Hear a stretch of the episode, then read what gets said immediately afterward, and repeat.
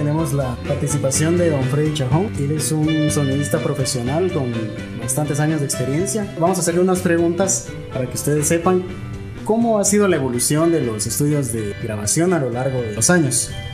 ¿Cuál es el equipo necesario y básico para formar un estudio de grabación? Bien, eh, creo que vale la pena mencionar que efectivamente ha ido evolucionando los equipos en los estudios de grabación. En realidad, si nos eh, vamos unos 10 años atrás, era muy importante que se grababa en cinta de carrete de un cuarto de grosor. Eso pues eh, permitía cierta calidad que muchas veces en, en la actualidad no se da porque precisamente muy digital el proceso y entonces se perdía esa riqueza de que dan las cintas.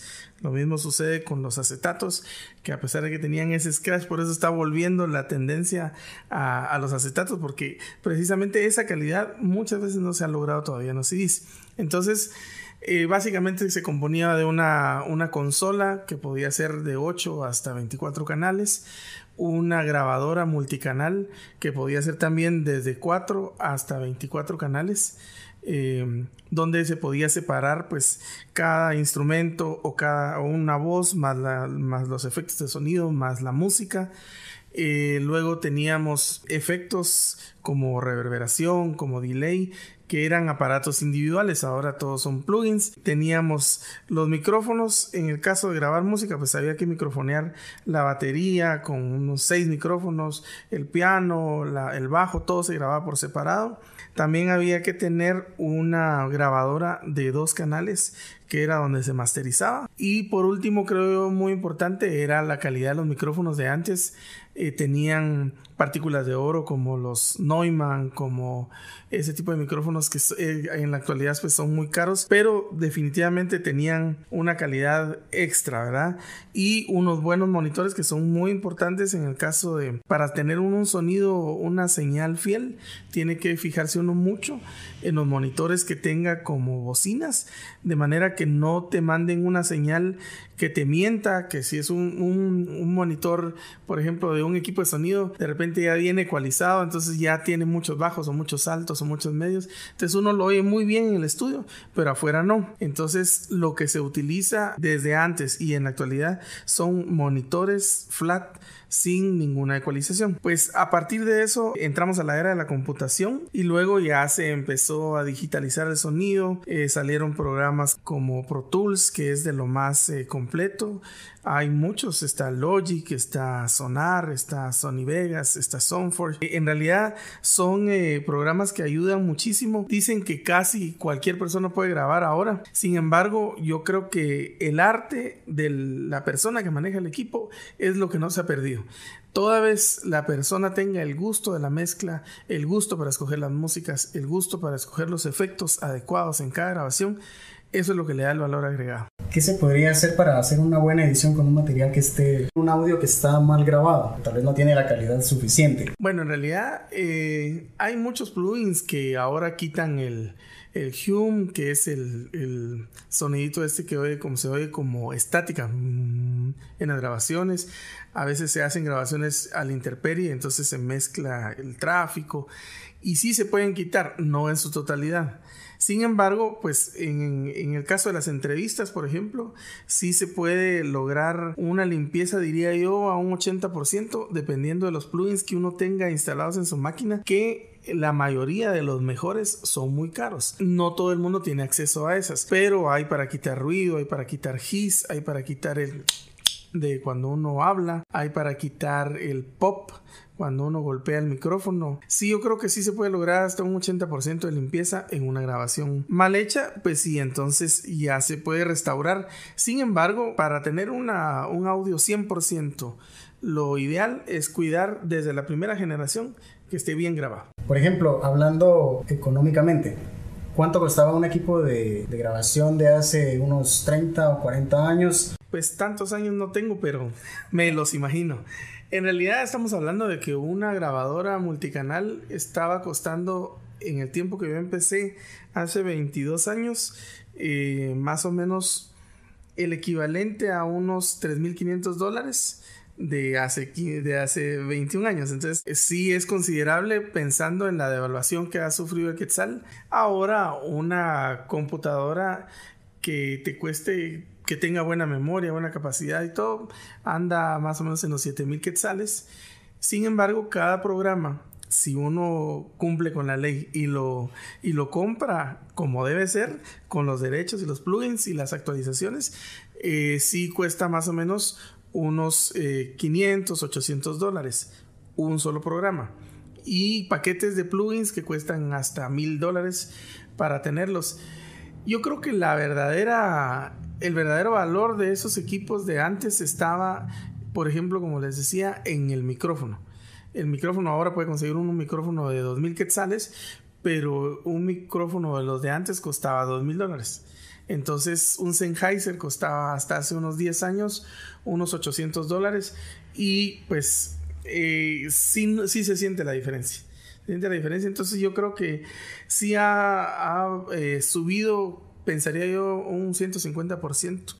¿Cuáles son los programas más utilizados o los que usted cree que son los mejores para poder editar algo con bastante calidad? Hay que separar un poquito el tema audio y video, ¿verdad? Porque son cosas diferentes. Sin embargo, un programa, el más genérico para los estudios profesionales es el Pro Tools. Este Pro Tools tiene muchas ventajas y es que uno puede subir o llevarse una sesión grabada en Guatemala, se la lleva a Miami, puede abrir esa misma sesión en Miami o, puede hacerlo en línea incluso que esté aquí la sesión en el caso de la música y que el guitarrista esté en Puerto Rico y meta su guitarra allá o metan los coros en España y regrese la sesión tal cual y la pueda uno abrir, obviamente teniendo la misma versión, los mismos plugins instalados en los estudios de grabación. Yo creo que uno de los mejores es Pro Tools en el caso del audio. Luego diría yo que Logic es otro muy, muy completo. Y de ahí pues vienen un montón de, de programas que no son malos. Sin embargo, la diferencia de Pro Tools y de Logic es que tienen un hardware externo.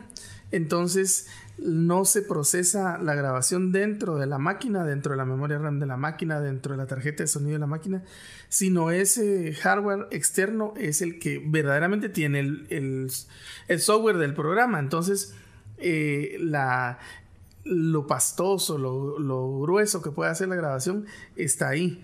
Mientras que los otros que se procesan a través de la tarjeta de sonido, eso siempre va a sonar un poquito más delgado porque es las tarjetas de sonido, por decirte algo, un micrófono sale desde un, un plug de, de, de, micrófono y se llega a convertirse en un mini plug. Entonces, entre esa adaptación de un cable profesional de tres vías venir a caer en un plugcito de, de mini, eso hace perder mucho la calidad.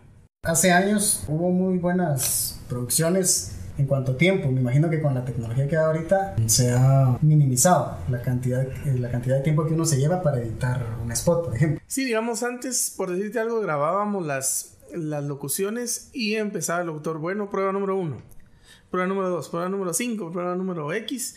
Y pues en el momento en que grababa, empezábamos a hacer la edición, había que oírlas todas y evaluar cuál era la, la que realmente nos servía. Entonces esas ya se pasaban al, al programa, a la grabadora multicanal y se empezaba la escogencia. Yo creo que en realidad no se ha ahorrado tanto tiempo en el proceso como en la adquisición de los, de los elementos que hacen la grabación. Por ejemplo, había que buscar los efectos en un disco de acetato. Ahora pone uno efecto de pájaros y los baja de una página o los tiene ya guardados en su, en su máquina. Pone uno música rock y te salen 10 música rock. Entonces antes había que estar buscando de acetato en acetato. Luego el tema de, de que había que masterizarlos, luego hacerlos en un rollo pequeñito de cinta enviarlos físicamente a las agencias de publicidad o al cliente o a los medios, mientras que ahora con un clic los mandas vía internet a los medios, a los clientes, se, lo mandas a diferentes destinatarios con un solo clic. Yo creo que ahí es donde realmente se, se acelera el proceso. Cada persona tiene su propio estilo. Quisiera saber qué es lo que se debe hacer para no caer, por ejemplo, en hacer producciones. Alguien va a decir él es Freddy Chapón, porque tiene que haber una variación como profesional, me imagino yo de que tienen una técnica para que no todo se escuche igual. Sí, en realidad hay, eso sí se da mucho y es que pues la, el, el toque de uno está en la ecualización, por ejemplo.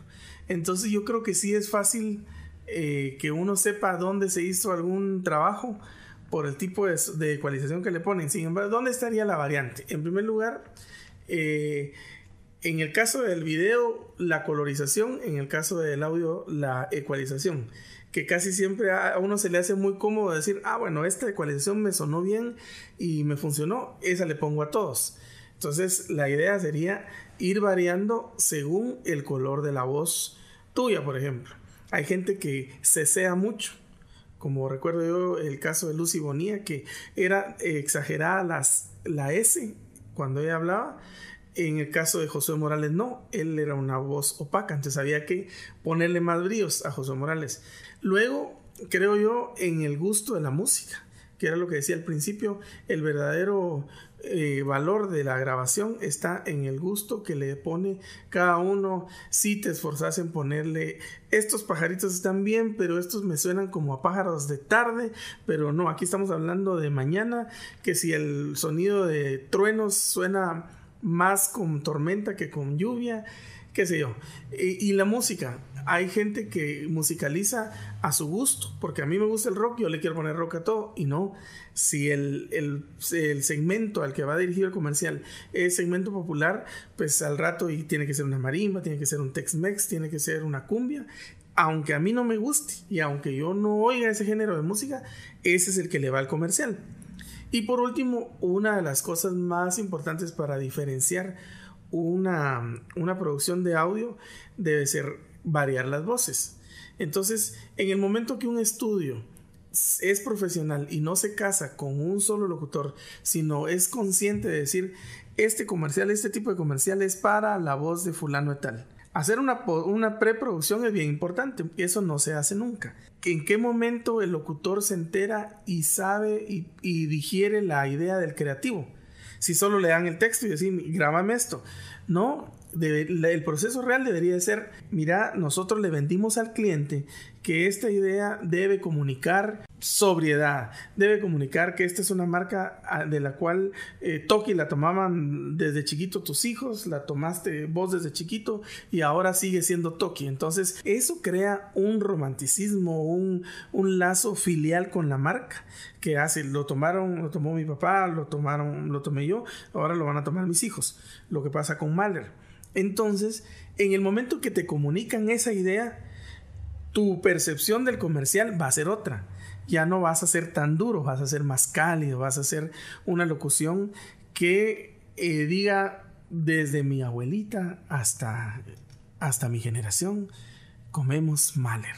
Por ejemplo, si no te explicaran todo ese proceso, dirías, desde la abuelita hasta mi generación, comemos con Mahler eso no te da esa calidez, no te transporta desde mi abuelita hasta mi generación, comemos con Mahler. Ah, hay una diferencia. Entonces, si te cuentan la historia, si te cuentan los objetivos específicos de la producción, ahí tenés una diferenciación muy grande y podés ganar mucho. Estábamos en la preproducción y los aspectos importantes. Ahora, ¿algún aspecto o los aspectos más importantes para la producción en sí? Yo creo que hay muchas cositas que son puros detalles que vale la pena mencionar. Uno es, yo siempre le digo a los locutores, eh, hay unos que tienen la mala costumbre de, de pedir audífonos. Es una cosa que es engañosa. Porque cuando uno tiene audífonos se oye para adentro, entonces uno puede estar usando su volumen muy bajo, pero en el audífono siente que está fuerte, entonces uno decide, sí, sí, sí, sí, sí y entonces uno siente que está dándolo todo, pero en realidad no. O sea, te está retroalimentando y no está sacando. Entonces lo importante es, en todo caso, te tapas un oído y con el otro estás efectivamente monitoreando si estás sacando la voz, si estás dando la intención y si estás dando el volumen. Otra cosa es la concentración. En el caso de los, de los locutores, es muy importante aprender a tener oído. Y a mucha gente dice que nosotros no tenemos eh, acento en Centroamérica, por eso les gusta la locución guatemalteca. Sin embargo, tenemos un cantadito que solo nosotros no lo conocemos y de repente es bonito para afuera, pero es Entonces hay que tener oído y saber si te dicen, diga, pais, de todo y más. No vas a decir pais de todo y más. No, es pais de todo y más. Entonces te lo estoy diciendo, pais de todo y más. Es como una cancioncita. Ta, tarararara. No está tarararara. Hay mucha gente que no tiene esa habilidad de repetirlo. ¿Por qué? Porque el creativo o el del estudio te está dando la melodía de lo que quieren. Si lo repetís tal cual, te van a hacer hacer cinco pruebas, seis pruebas y salió el comercial. Después viene y cuando te dicen, ok, ahora dame una prueba como vos te la imaginas o como te gustaría que fuera. Y de repente esa es la que queda. Pero muchas veces no. Y por otro lado, ¿cómo se llama? Es bien importante para, en el caso de los grabadores, nunca, pero así, nunca, nunca, nunca, grabar una locución ecualizada de una vez. Porque después no le quitas, si te pasaste de bríos o te pasaste de bajos, eso muy difícilmente lo vas a restaurar a tenerlo virgen. En cambio, si la tenés virgen y la tenés pura la locución, puedes jugar con ella, le das más bajos, le das más altos, pero si te pasas o te equivocas, siempre tenés el control Z de manera que puedas tenerla como tal. Y por último, yo pienso lo que te decía de tener el gusto y no cerrarse uno ante la posibilidad de oís un audio 10 veces, no quiere decir que mientras más oigas o mientras más pruebas hagas hacer a un locutor, mejor va a quedar eh, la producción. No, yo siempre digo, el verdadero productor, el que sabe su trabajo, es el que, ahí dice, esa es, esa es. Hay un dicho que en, en los estudios dice, esa está perfecta, perfecta, mira, hagamos una más. Y mira, ala, esa está perfecta, hagamos una más. Pues si ya tenemos dos perfectas, ¿para qué seguimos haciendo? Si la música, esa, esa música, oh, qué buena música, eh, busquemos otra. ¿Para qué vas a seguir buscando? O sea, tener la habilidad de decir, esa es. Entonces ya no buscas. No por mucho repetir, vas a tener un mejor trabajo. Y pues eh, tener también, como te decía, la buena señal de unas bocinas, unos monitores que te den para que el audio suene bien aquí suene bien en, una, en un ruletero, en una camioneta que le exageran los bajos pum, pum, pum, pum, y suene bien con un, una persona que tenga un zurradito con unas bocinas, las que trae el carro, y que suene igual, igual de bien. Esos son, creo yo, los aspectos más importantes. ¿Qué lo motivó a seguir esta carrera? Pues eh, nosotros realmente tenemos una, una, un pasado de que eh, somos 20 hermanos, de los 20 hermanos, 11 eh, trabajamos en esto. Y pues sí, somos 20 hermanos de los que conocemos. Entonces, pues uno de mis hermanos, que es Maco Chajón, que tiene Mac Studios, él, él empezó esto, este sueño de él.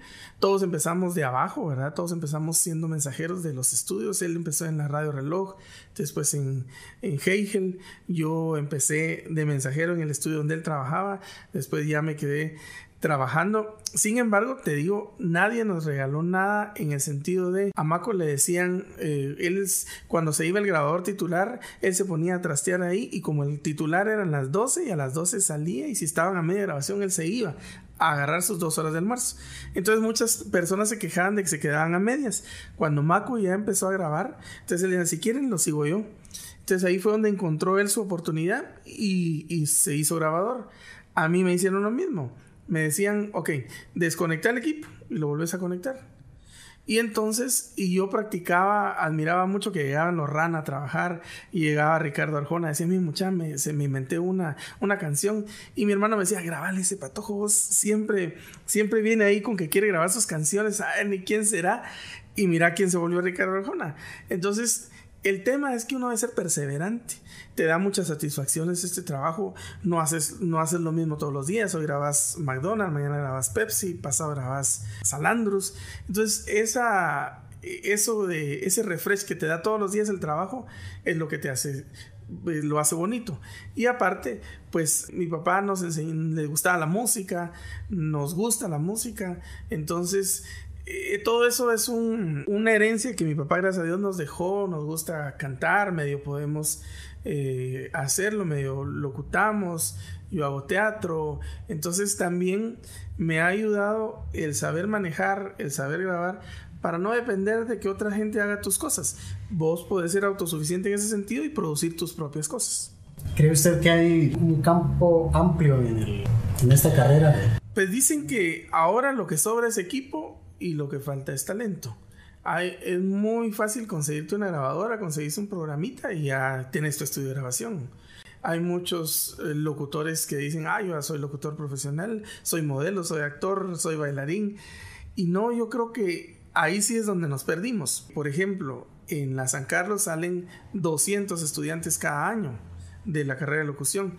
¿Dónde van a trabajar? No hay suficientes plazas para locutores profesionales. Entonces, te vas a, te llevaste cuatro años en la universidad y vas a ir a ganar 600 quetzales a una radio por un turno. Entonces, donde verdaderamente mm, está el, el, y que debería de ser como requisito es los relacionistas públicos de las empresas deberían de ser locutores. Por eso vemos a los relacionistas públicos a veces de la policía, del mismo gobierno, que hablan muy mal porque nunca han tenido técnica. Entonces, si las instituciones o la misma universidad peleara porque ese nicho, esas plazas sean de la gente con capacidad académica, ahí habría posibilidades. En la radio no.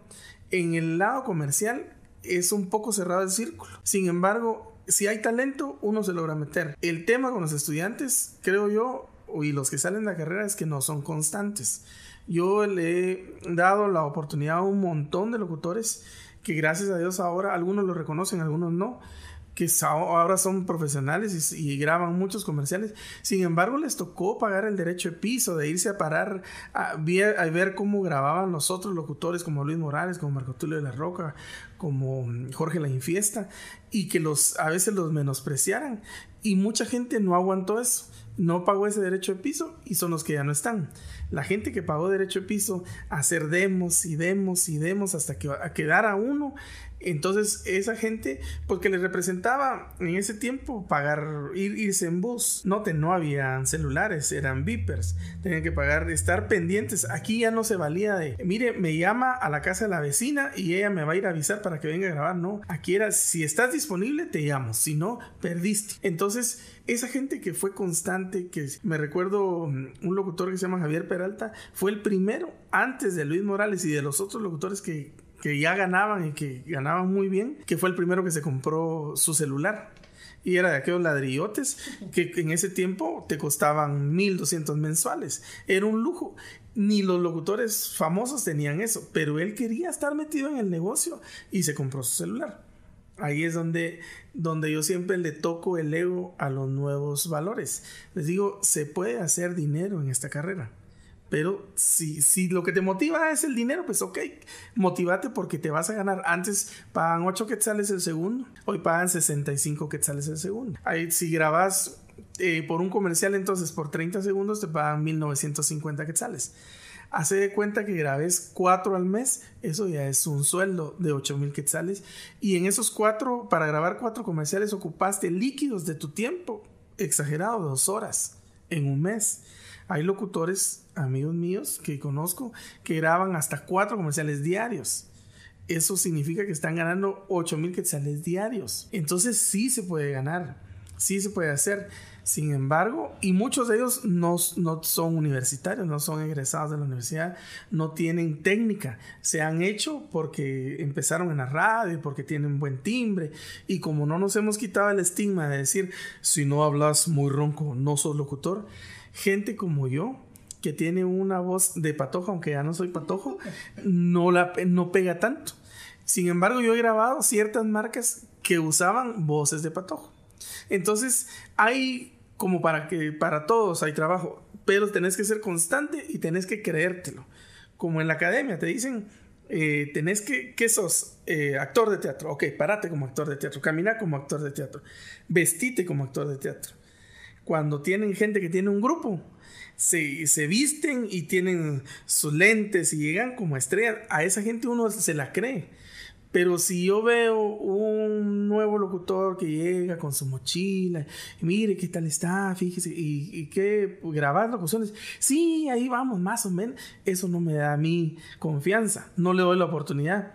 En cambio, veo llegar a, Javier Peralta, a José María Torres en su carro, bien trajeado, bien ellos me dan confianza. Entonces digo ¿para qué me voy a arriesgar a probar con nuevas voces si los locutores ya eh, se venden solitos? Entonces yo creo que sí hay posibilidades, pero sí hay que ser constantes. ¿Cuál es la mayor satisfacción que ha tenido usted como profesional? Pues una de las satisfacciones, gracias a Dios, he, he formado bastantes de los locutores eh, famosos, te puedo mencionar a Julio Arias, te puedo mencionar al propio José María, a um, Leslie Aldana, Hugo Landaverde, los Moralejas, Salomón Gómez. Todos recibieron la oportunidad, unos directamente conmigo, otros con mis hermanos, pero son exitosos y aprendieron con nosotros de los publicistas, igual hay un montón de gente de la publicidad que aprendió con nosotros, que eran, unos eran mensajeros y de ahí subieron a productores y aprendieron a producir con nosotros y ahí están. Y eso le da a uno mucha satisfacción porque yo siempre les he dicho,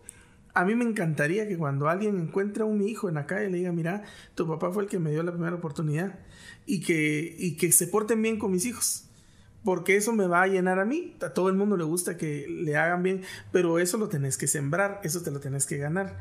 Y por otro lado, que hemos hecho una, una, empresa de familia. Ahí trabajamos, yo dejé de trabajar en Mac Studio porque ya venían mis hermanos pequeños y mis hermanos van a dejar de trabajar porque ahora ya están mis sobrinos ahí. Ya incluso hay nietos que llegan y graban voces de niños.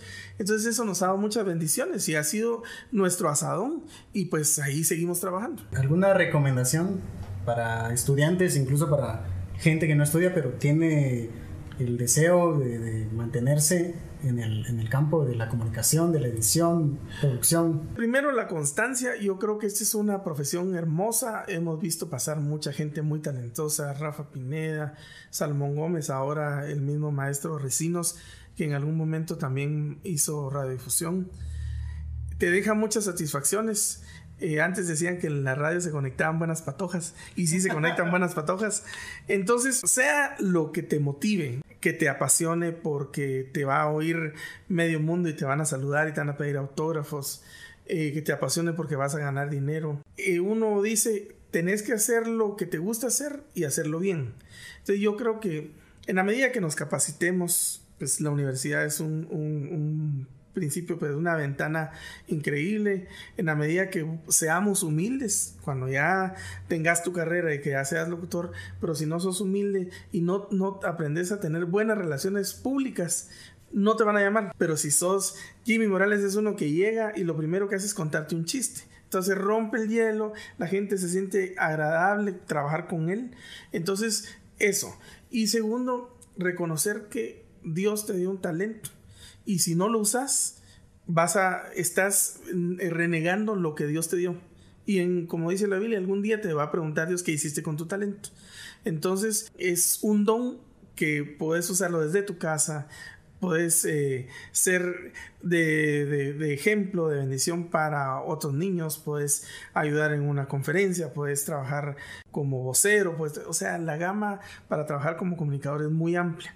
Entonces yo creo que vale la pena que nos esforcemos, que, que nos metamos de cabeza con este, esta profesión y pues que entendamos que Guatemala, sea el gobierno que esté, va a ser buena o mala por lo que nosotros hagamos. Si nosotros hacemos nuestro pedacito, lo que nos toca, lo hacemos bien, eso va a ser este un mejor país, independientemente del gobierno que esté.